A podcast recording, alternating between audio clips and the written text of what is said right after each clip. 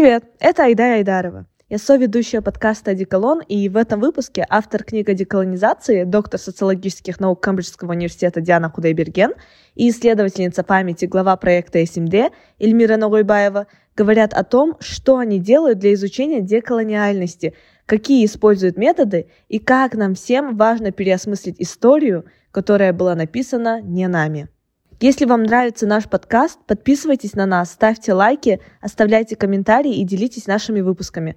Вы также можете написать на наш электронный адрес баштанбашта собачка gmail.com. До скорых встреч! Эскимо по три копейки, дружба народов, коммунизм. Устали от романтизации совка? Мы развеем эти и другие мифы в нашем подкасте «Одеколон». Итак, мы начинаем сегодняшний разговор мы сегодня поговорим про такой э, сложный, но очень востребованный фрукт, как деколонизация, и э, откуда он на нас упал, что это такое, как, с чем его едят. И поговорим мы об этом. Меня зовут э, Диана Гудайберген. Да, и я Эльмира Эсмде.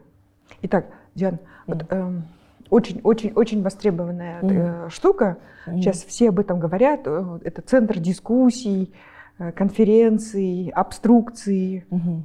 восхищения.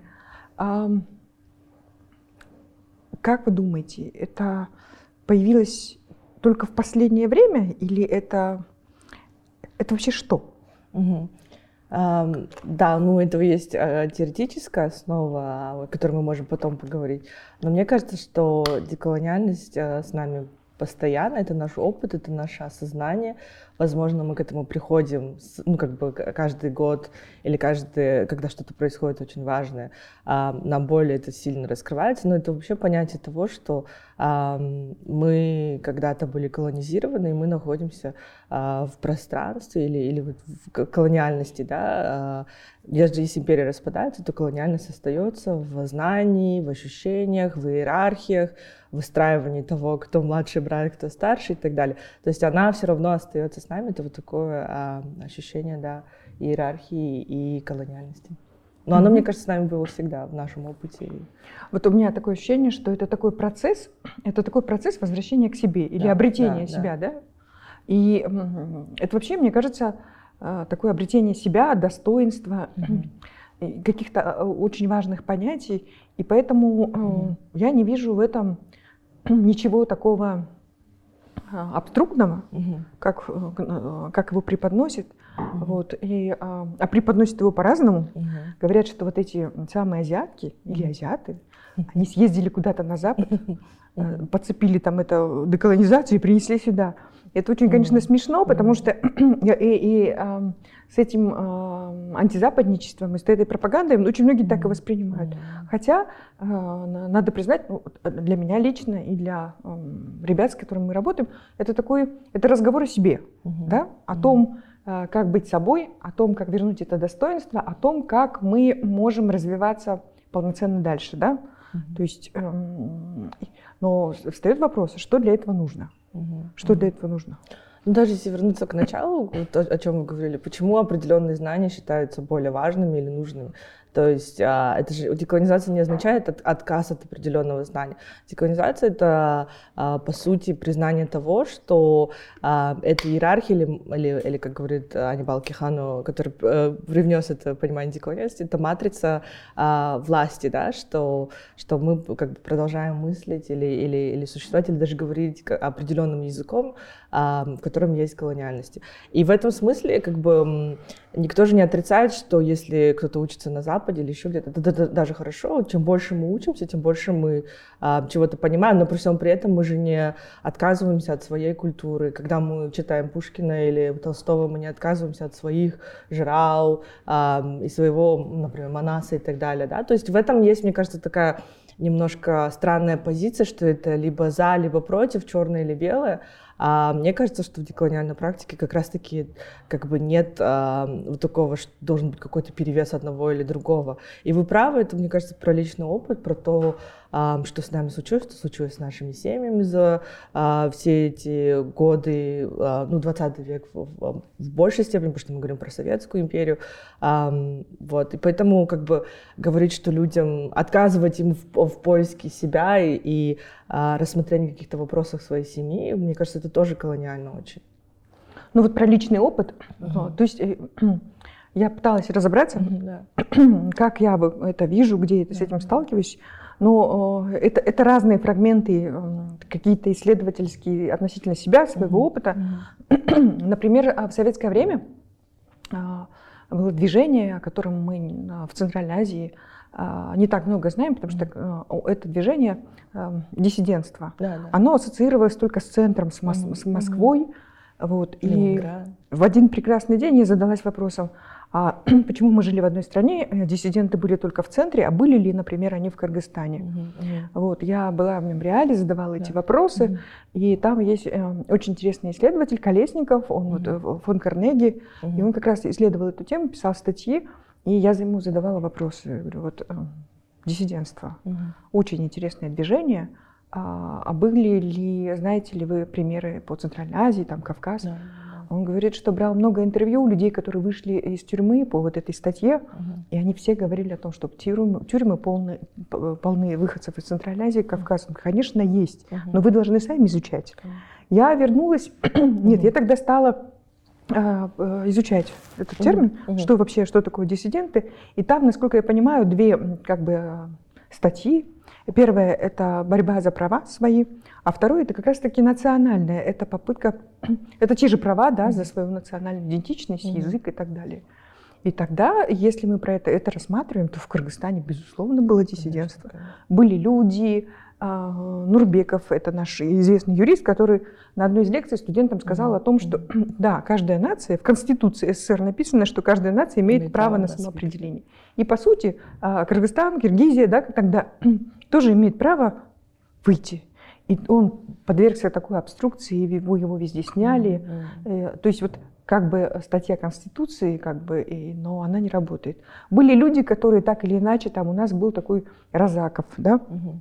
и он пытался э, там кыргызский язык в школах угу. и тоже подвергся этой обструкции. Угу. Таким образом, так как если мы смотрим про диссидентство как вот некоторое такое движение угу. антиколониальное, антиимперское, угу. то оно было то мне кажется, наша боль, она общая, и наоборот интересно рассматривать эту боль как бы, да, через, через персональные истории тоже. И, да.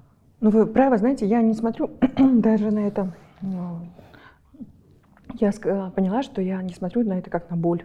Угу. То есть я смотрю ну, как бы на опыт, да, угу. а потом преимущество возраста. Я же, у меня же есть а, потрясающий опыт сравнения проживания меня в, СССР, формирования, да, и после СССР.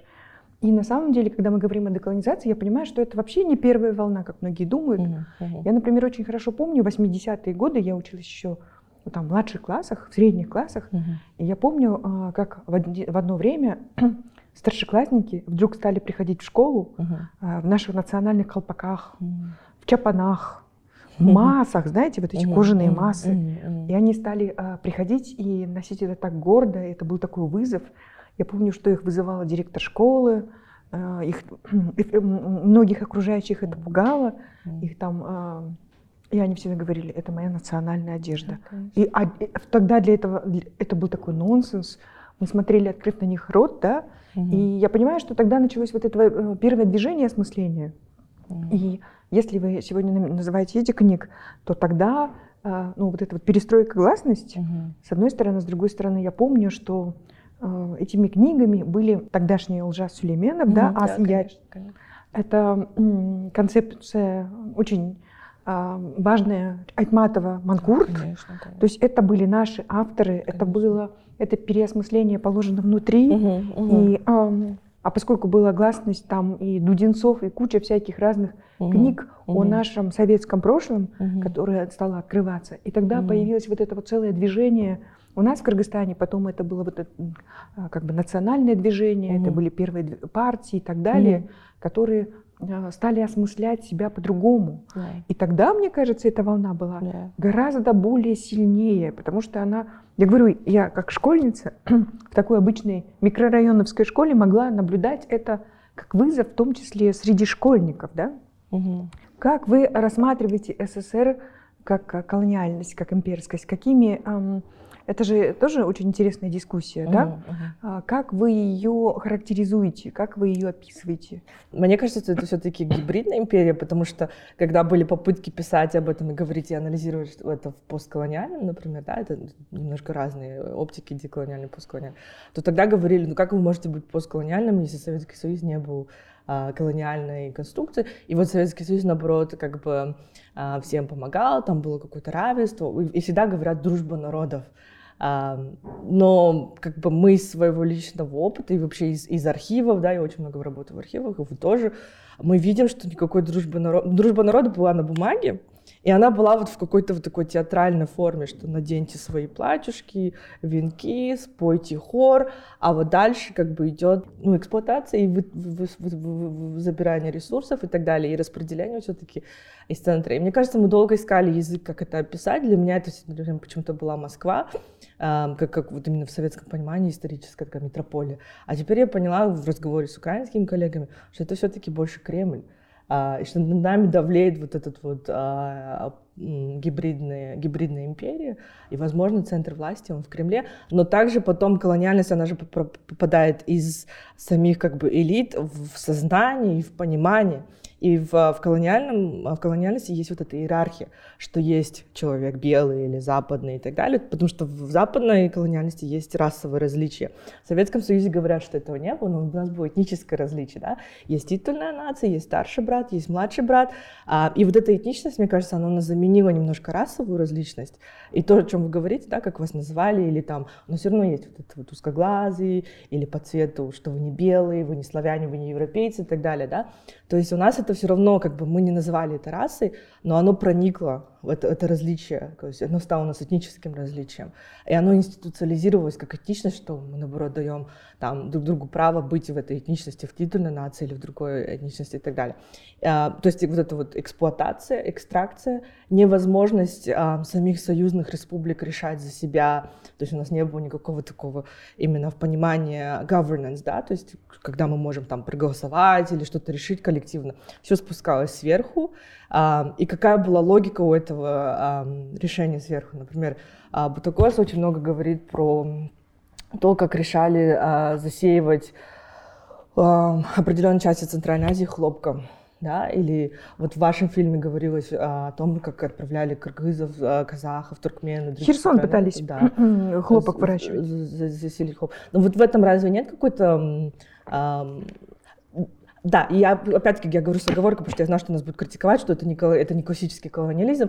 Ну а что такое классический колониализм? Советская, и даже Российская империя, она всегда отличалась от, от своих западных империй, да? Поэтому мы должны говорить о Советском Союзе как о гибридном, а, гибридной империи. Нельзя говорить, что колониализм, вот он был только британский или а, а, европейский, и что вот Советский Союз не был империей, потому что есть одно лекало, по которому мы должны все судить. А почему нельзя судить о том, что есть и другое понимание, и другое лекало, и что что может колониализм изображать себя в виде, а, маскируя все это, дружба народа, что мы, у нас есть право на самоопределение, что мы все равны, но при этом есть старший брат и так далее. То есть советский колониализм и советская имперскость для меня, она просто гибридная, она другого вида, о котором мы еще должны описывать.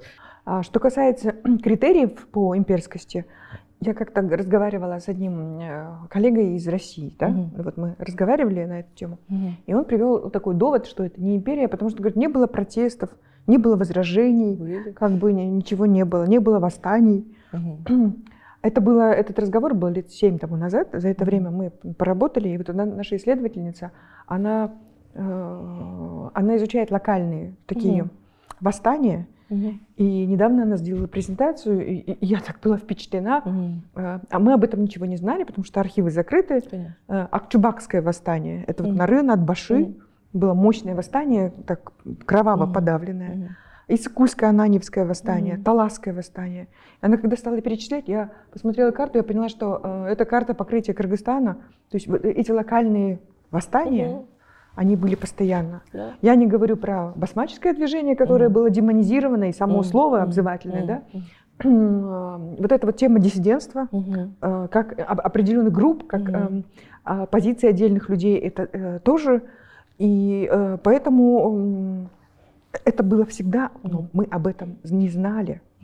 То, что мы делаем в академическом поле, мы абсолютно понимаем э, свою позициональность, мы абсолютно понимаем свои привилегии, которые у нас есть, да, э, и мы как бы, наоборот, хотим, мы стремимся к этому диалогу, потому что мы не закрываемся только в своей вот этой группе, то есть э, мы инициативная группа, мы что-то собираемся, делаем, но, э, например, Гульзад и Асель, Гульзад Батоева и Асель э, Тутумло, они занимаются, э, э, они просто, как сказать, э, низовая пози- как бы, эм, инициатива Grassroot, да, что у нас нет финансирования, у нас просто вот соцсети, э, какая-то группа людей, и мы занимаемся менторской программой, например, мы зовем ребят отовсюду, которые молодые специалисты, только начинают там магистратуру или, или докторантуру делать, и мы говорим, давайте будем в диалоге, давайте мы вам будем находить менторов, чтобы они вам помогали, ну или как, как каких-то наставников, которые на первых порах помогали, потому что как написать статью, как сделать там пропозу, чтобы подать на постдок или на какой-то грант и все такое. Мы как бы, не только мы, но наши коллеги, мы делимся опытом. И мне кажется, что здесь тоже очень важно, а, другая моя коллега тоже из Казахстана, тоже деколониальная активистка и исследователь, исследовательница Ольга Мун очень хорошо говорила про эпистемологическую насилие, да, про эпистемологическое насилие э, и про, про, про деколониальную опцию как, как эмансипация. Она говорит, что, наоборот, э, например, те академики, которые остались в Казахстане или, или ну, как бы в Центральной Азии, они, их постоянно требуют, чтобы у вас там были статьи в Скопусе или еще что-то. Это же тоже немножко эпистемологическое насилие.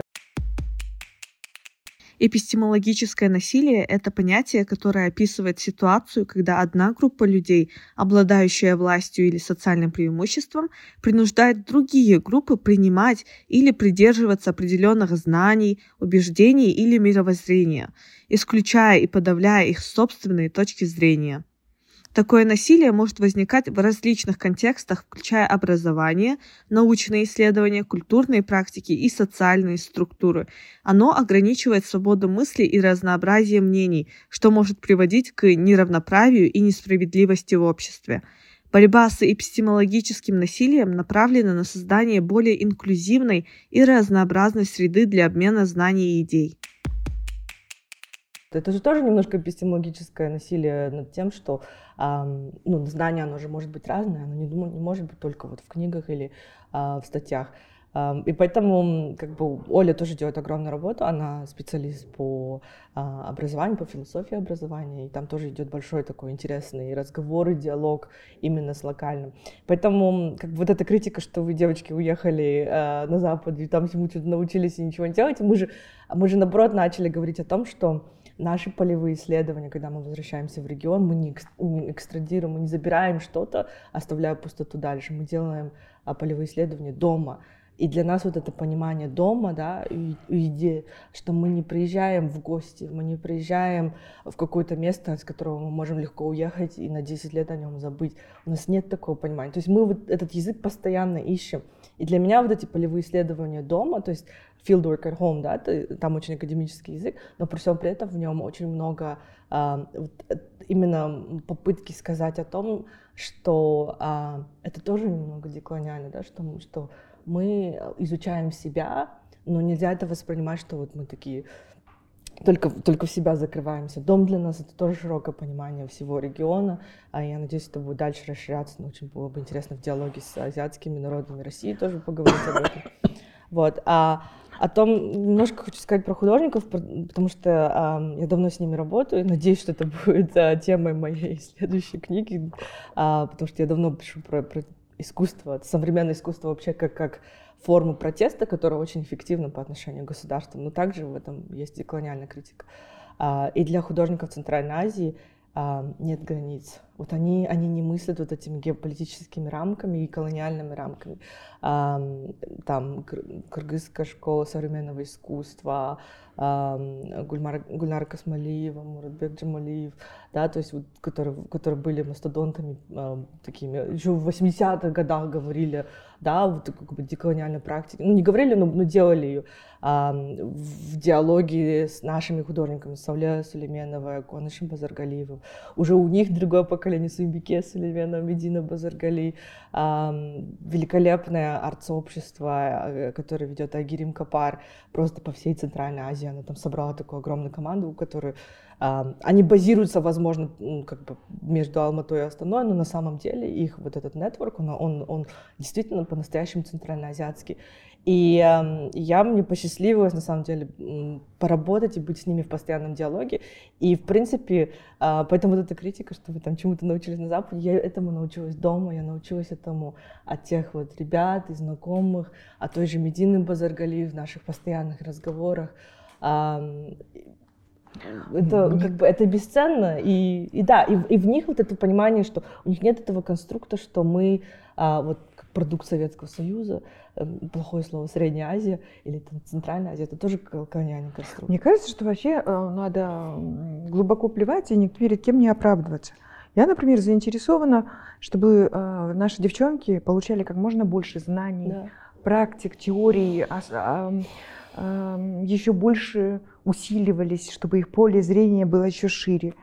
А, езжайте, летите на Луну, осваивайте, пусть там будет слышен голос Центральной Азии, пусть он будет таким, таким образом. Дело в том, что это же такая вещь, что да, внутри э, э, наших стран есть потрясающие художники, которые на, на уровне интуиции это да, собирают. Да. Там Сауле Шаршилык, да, да. ты смотришь ее работы, а, с, с такой техникой и а, мурашки по коже. А, Диана Рахманова, я недавно смотрела работы. Да. Мы, центральные азиаты, много о себе не знаем. Она угу. вообще описывает э, гражданскую войну в Таджикистане. Да, да. И э, я, я заказала себе футболку, такая, пользуясь случаем, да, но я заказала mm. себе футболку, и там в центре крышка от вот этих э, старых стиральных машин. Mm-hmm. И я никак не могла понять, что это такое. Mm-hmm. Оказывается, это стиральные машины, крышки, они закрывали от пули. Это был единственный щит да, то есть на самом деле художники передают эти воспоминания, это такой мощный, интуитивный собственный mm. опыт.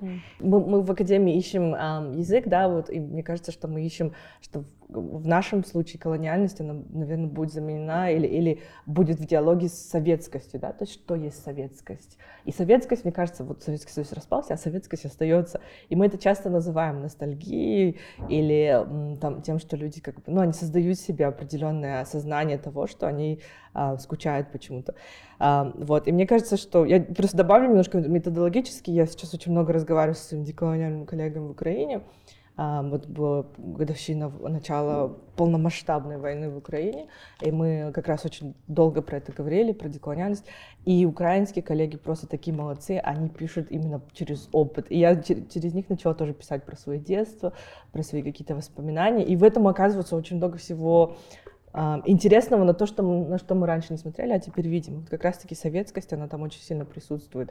Но, с другой стороны, помимо того, что мы должны делать очень академический язык, описывая вот эту свою реальность, потому что uh-huh. мы немножко опоздали, да, уже 30 лет прошло, слава богу, есть Мадина Тластанова, Алима Бесенова, а еще исследовательницы, исследователи, но мы как бы должны все-таки наверстать немножко еще, потому что а, мы опаздываем. Но и, и параллельно еще есть вопрос, а как перевести этот академический очень важный язык на то, чтобы это понимало больше людей, потому что есть такое восприятие, вот вы говорили, да, критичное отношение, что некоторые люди думают, что деколониальность — это отрицание всего того, что было. Это не отрицание, нет. Мы не говорим «вернитесь в юрты», ну, если хотите, конечно, возвращайтесь в юрты, но это не говорит о том, что мы стираем историю или что мы там убираем какие-то э, факты в истории. Нет, наоборот, история э, должна оставаться, но мы должны помнить о том, что в этой истории было э, определенное структурное неравенство, э, и в этой истории было определенное доминирование, иерархия знаний, иерархия нашего бытия, ну, как бы того, кто мы есть и так далее. И нужно просто на эту историю смотреть не так как бы в розовых очках, да, немного, а смотреть на нее с вот этим пониманием того, что, возможно, что-то в этой истории, и очень много в этой истории было а, не так прекрасно, и в этом есть много трагедий, о которых люди даже, как вы, вот вы говорите в семье, да, не хотят или боятся говорить. Но это деколониальность как раз-таки дает нам возможность а, открыто а, и, возможно, как бы вытащить какие-то темы, может, ну, я не говорю, что они должны быть всегда трагичные или, или э, больные. Колониальность это все равно это какая-то определенная травма и боль, э, но это могут быть какие-то прекрасные моменты, о которых мы можем говорить, да, э, там, но они, возможно, нам даже помогут в нашем решении вот этого национального вопроса, потому что он подвис над нами, это тоже же очень колониальный советский конструкт, что кто мы такие и так далее. Э, это, возможно, примирить наше восприятие к русскому языку, потому что русский язык в Центральной Азии, он отличается от русского языка а, имперского, языка имперскости, да, эм, опять-таки меня сейчас коллеги будут ругать за это, но есть определенное восприятие и дискурс русского языка как имперского, а, не везде в России, но в определенном понимании именно тех людей, которые за, топят за империю, у них это есть. А наш язык, он все-таки тоже другой, мы должны об этом говорить, он наполнен, я не знаю, когда я говорю иногда по-русски, я мыслю по-казахски, то есть у меня вот это пространственность, да, визуализация, но я нахожу слова, чтобы говорить очень тяжело мне говорить по-русски, мне кажется, косноязычие, но я пытаюсь, да.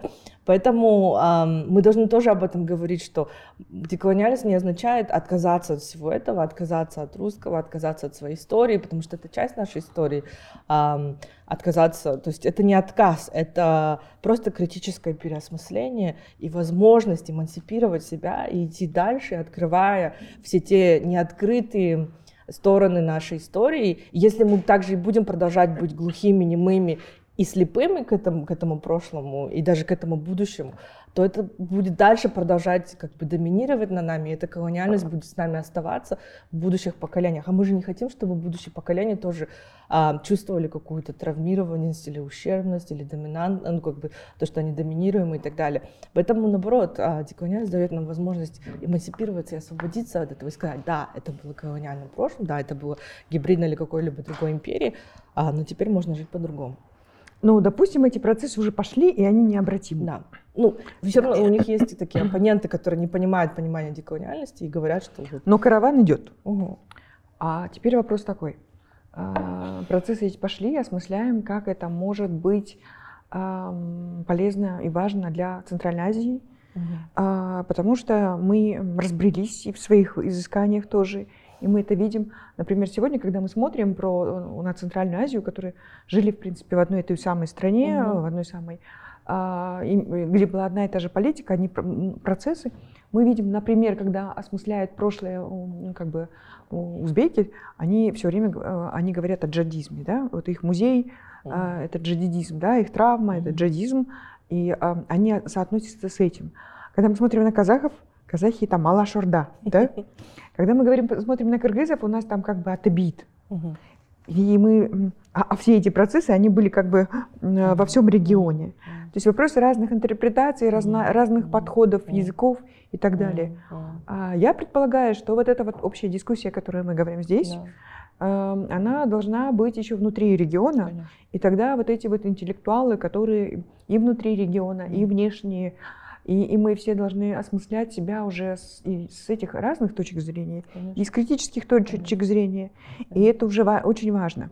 Но прежде нужно сформировать вот этот понятийный аппарат, mm. где мы могли бы говорить на общем языке. Конечно. Пока он не сложен, и э, большие разрывы, да, вот как бы mm. вот эти вот процессы мы м, уже должны сегодня к этому приходить, mm. осмыслять. Пока какую-то синхронность мы видим в основном у художников, да? Да, да. А, и а, они вот на какой-то интуитивном а, в этом, об этом говорят.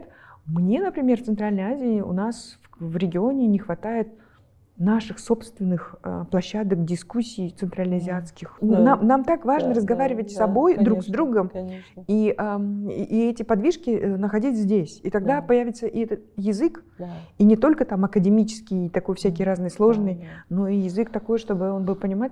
Мне кажется, э, однозначно огромный запрос у, вот, э, ну, у молодежи. Да. Целое поколение, которое выросло в, в, в независимости, и они такие потрясающие, такие классные. Тут важно воспринимать свои травмы, но эм, не уходить в них слишком далеко, то есть не становиться вот этой жертвенностью, да. Не фетишировать. Да, не, не, не тиражировать. Um, и да, я не упомяну имя, естественно, наша очень-очень важная фигура в Казахстане, тоже в Memory Politics, это Кульшат Медеова. Она, она делает просто невероятную работу, как раз-таки обучая студентов и создавая это знание, публикуясь, пишет огромные, очень интересные работы. И потом еще э, все, кто приезжает в Астану, все, кто исследует Астану, все знают, что они в первую очередь там э, идут кульшаты, она их просто проводник по, по, по вот этому как бы старым улочкам. И, и вообще понять, что такое Астана. А, но также очень важно, что, что когда мы изучаем все эти вопросы, да, и у Кульшат поэтому очень мне нравится, как она это пишет и как она об этом говорит, что мы все-таки не уходим полностью в это. Мы видим а что из этого всего можно увидеть будущее и увидеть в то, что не забывая о своем прошлом и не забывая о своих каких-то очень тяжелых моментах истории, мы все-таки видим и смотрим. Вот у Кульчат есть потрясающая вещь, которую она транслирует. Это вот это понятие культурный ландшафт, да, да, да? да. Когда, особенно для казахов с их да. степями. Когда здесь была неосвоенная степь, да. мы ее э, доосвоили, поднастроили. Да. Это тот же язык, когда там освоение севера и так далее, да, и так да, далее. Да когда мы говорим, что там было пусто, потому что там не было как бы... Там было пусто для европейского или да. Э, российского имперского сознания. Для, для намадов и для местных там не было пусто, там все было заполнено смыслами. Это не пустота. И она таким образом деконструирует и само, сам подход да. Да, от того, что это было освоение да. пустой да. территории. И э, очень важно, что она деконструирует язык. Да, да. Вот этот вот язык, да. э, который э, э, засоренный. Да. В этом смысле и Кульшат это делает так легко, да. делает это с такой улыбкой. Да. Мне кажется, что это вот э, уже какой-то зрелый подход, который у нас уже да. есть, когда да. да, мы можем самообъективизировать, жалеть и говорить о своих травмах, хотя надо, безусловно, разобраться в травмах. Вот мы себе в повестку поставили в СМД, мы хотим посмотреть фильм «Лозницы» о Голодоморе в Украине, мы хотим посмотреть фильм Архангельского о Голодоморе в Поволжье угу. и казахский фильм. Мы хотим посмотреть и проанализировать по этим индикаторам. С этим, безусловно, нужно разобраться, угу. нужно поставить там точки над «и» угу. и пойти дальше. Okay. То есть постоянно как бы рвать на себе ну, волосы. Ну, ну, и забывать про это тоже не надо, потому что тема Голодомора, это Голодомор это очень особый голод в Украине, да, когда эм, в период с 32 по 33 год в определенные месяцы погибало огромное количество людей, там на тысячи шли каждый день. А, и Голодомор это действительно очень такая большая травма для Украины. Но при всем при этом они же тоже это очень ну, музей голод, жертвам Голодомора, да.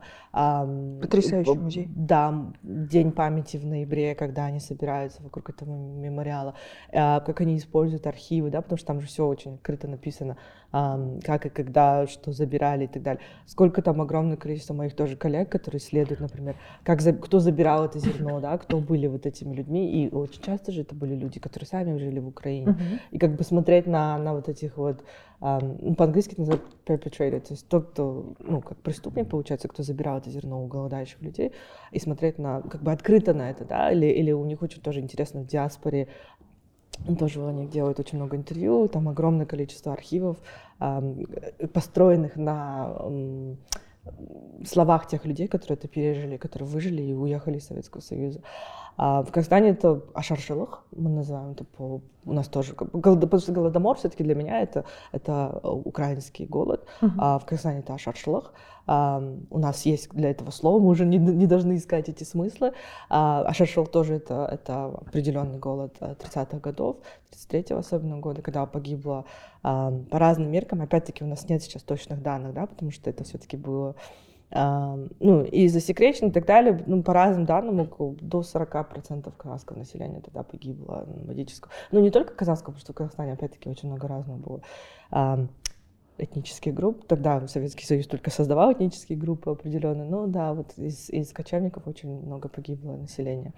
Вот. И в Поволжье, да. Это... Можно ли сказать, что казахи разобрались с темой нет, Нет, нет, кажется, это нет. Только подошли, да, где этот только. процесс сейчас находится?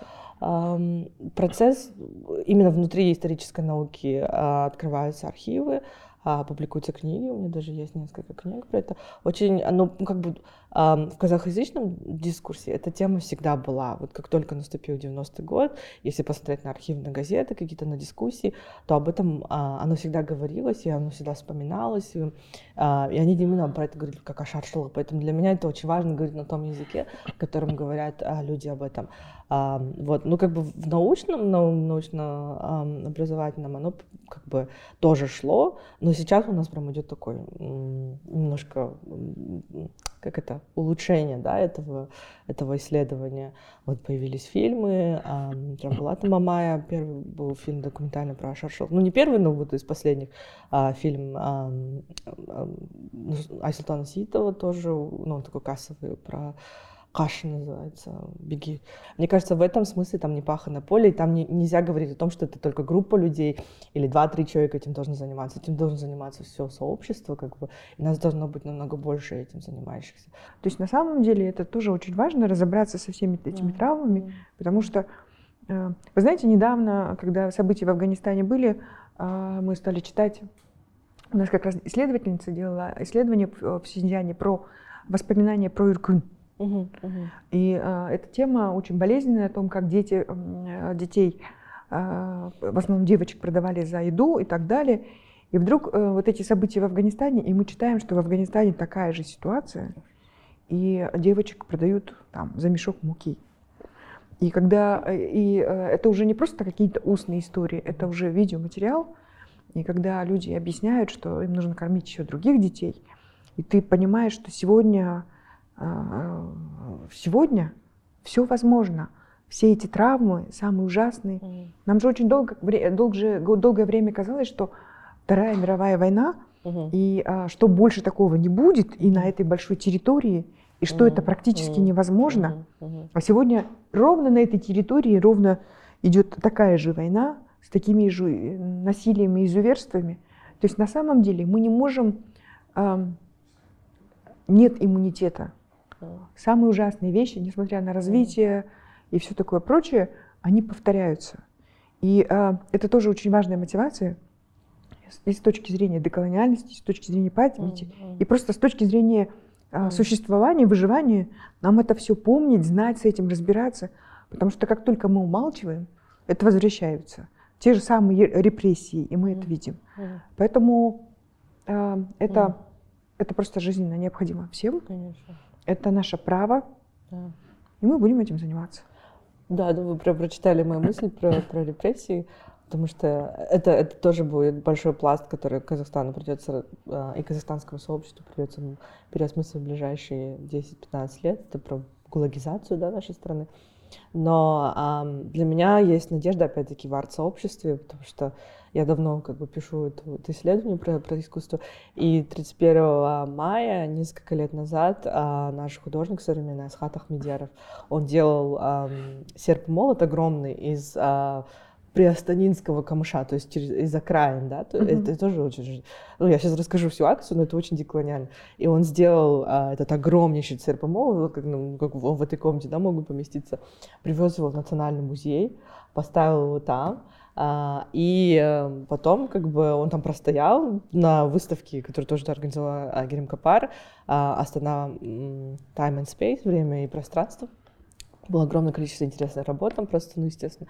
А когда случилось 31 мая, он вывез это все на территорию Карлага, который тоже, как бы, он, он существует как мемориальный, там очень интересный музей, очень красивый. Мы были, да? А, да, угу. да, очень, очень интересная история не только казахов, а всех репрессированных, там очень много было народностей, и, и там стоят стелы, а, я помню женщин-полячек, литовок, а, евреек и так далее, там очень большое количество людей погибло. И он, вот этот огромный серп и молот, созданный из, из а, приостанинского камыша и соломы, там сжег в понимании того, что это должно идти полное очищение. А когда остался остров от этого серпа и молота, он его разбил молотком. И все это снималось как перформанс, и эм, да, называется «Если бы боль сгорела дотла». И мне кажется, что в этом очень символическом эм, художественном акте видна эта деколонизация. Но опять-таки это не отрицание, а это говорение о том, что мы это приняли, это было нашей частью нашей истории, но при всем при этом мы можем видеть в ней ту, ту проблематичность, которая была, ту имперскость, ту... Мы а, это прожили. Да. да, мы это прожили. но вот это вот пере- самоочищение, да, у нас же, у нас же очень много с огнем связано. Мгм. А, Алас. как, как, как мы очищаем, да, или как мы жжем, ам, как эта трава называется? Артя. Артя. Мгм. Ам, в Казахстане по-другому, ну, да.